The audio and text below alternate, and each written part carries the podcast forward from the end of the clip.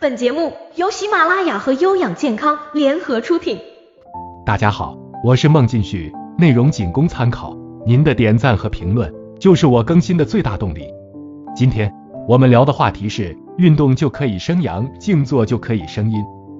腹围不大，血脂不高，胆固醇不高，没有这方面遗传因素的人，可以静养为主，动养为辅；反之，腹围大，血脂高，胆固醇高，有这方面遗传因素的人，就应以动养为主，静养为辅。按照周易的阴阳原理，动则生阳，静则生阴。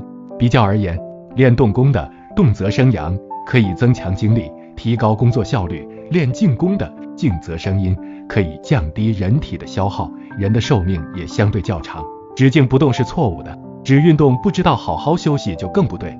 正确的养生方法应该是动静相间，刚柔相济。这是因为神属阳，在生命活动中易于动而好散，难于清静内守。务须养之以静，行属阴，易静而难动，故养形以运动为贵。所以动以养形，静以养神，动静兼修，形神共养，才能使体内气血流畅，阴阳平衡，从而达到延年益寿的效果。其中动养包括跑、跳、走、爬、打球、游泳、骑车等等，而静养包括静坐、睡眠、闭目养神、打太极拳等等。阳虚者应以动养为主，但是不可过于剧烈；阴虚者应以静养为主，但也必须配合动养。对老年人而言，静比动更重要，让自己真正安静下来，比让自己真正动起来要难。很多老年人晨练时，以为只要拼命跑跳、运动剧烈就是最好的锻炼，这样显然错了。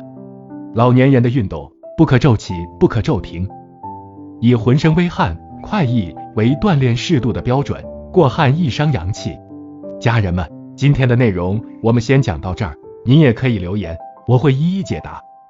如果呢，您觉得内容不错，欢迎订阅和分享。